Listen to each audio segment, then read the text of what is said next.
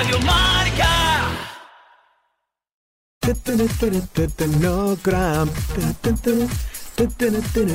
No gram.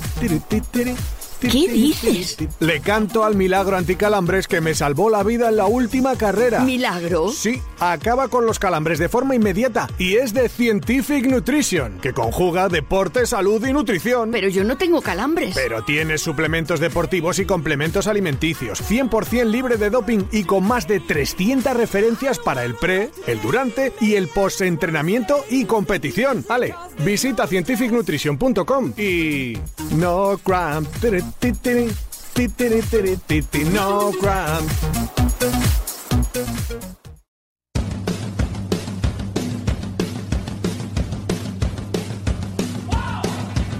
Ingrávidos con Juanjo López.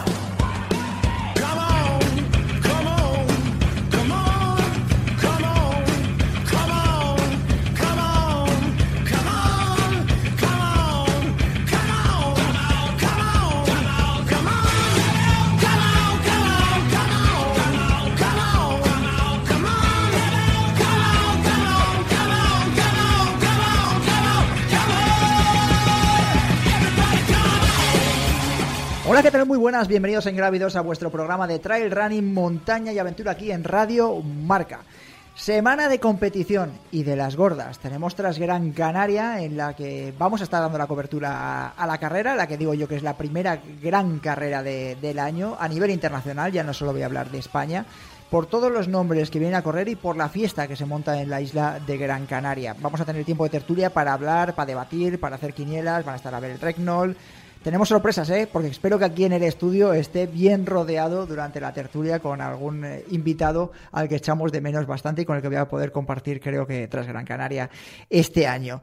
Quizás la noticia más negativa, o que por lo menos ahí me deja un poco frío porque soy muy, muy, muy seguidor de él, es que Jim Wamsley no va a estar en la línea de la playa de las canteras eh, por lesión, por un esguince de tobillo. Le vamos a preguntar luego también a Carlos Torrent, que va a estar de la organización en, en, en la tertulia, pero a mí me ha dejado un poquito frío. No significa que no vaya un cartel, eh, el mejor cartel de la historia va a seguir estando en Transgran Canaria, porque va a estar Zach Miller, porque va a estar Andreu Simón, Andreas, eh, Zen, el otro, eh, sí, Zen, el corredor chino, eh, nórdicos, americanos, y como digo yo, siempre va a haber alguna sorpresa. Si no, acordaros eh, de Miguel Arsenio el pasado año que estuvo a punto de, de comerle la tostada a Andreu Simón en ese final apretado que hubo en, en Tras Gran Canaria en la distancia Classic, que es la que va a acaparar la gran atención de esta prueba en este 2024. El año pasado, en 2023, fue el maratón, además la prueba más mayoritaria. En este caso va a ser eh, la distancia Classic, porque si en chicos estamos pendientes de Zach Miller, de Andreu Simón, de, de Reiter,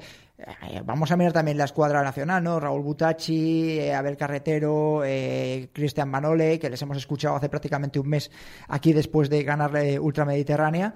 Eh, ¿Qué va a pasar con las chicas? ¿Va a haber alguien que le puede meter mano a Courtney Dalwater, que ya está en la isla? ¿Le puede meter a alguien mano a Courtney Dalwater? ¿Será Azara García?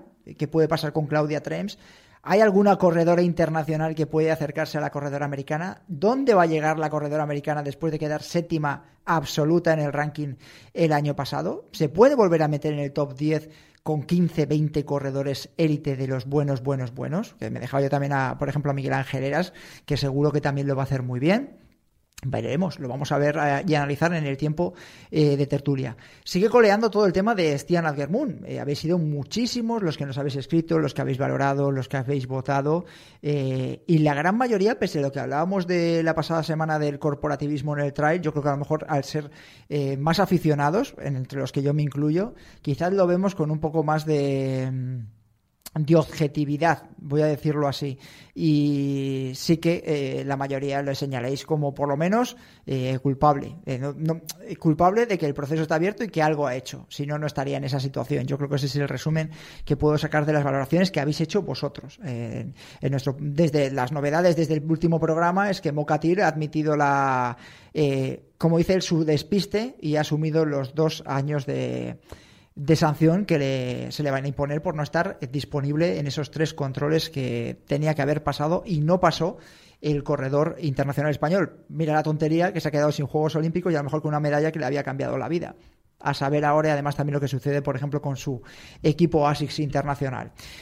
Vamos a tener más novedades porque, eh, si os habéis fijado, en el club de Strava, lo vamos a hablar luego en el reto, hemos cambiado el nombre. Y eso indica que estamos muy, muy, muy cerquita eh, de que llegue el juego del calamar en su tercera edición. A ver si batimos el récord de los 800, 800 participantes. Y así pues va a volver a estar ahí con nosotros, eh, dándonos cobertura durante prácticamente los cuatro meses que va a durar esta edición del juego del calamar. Acordaros que el año pasado tuvimos 10 finalistas y hasta 7 premiados siete, premios gordos tuvimos el año pasado. Luego os lo contamos más en el reto de Strava.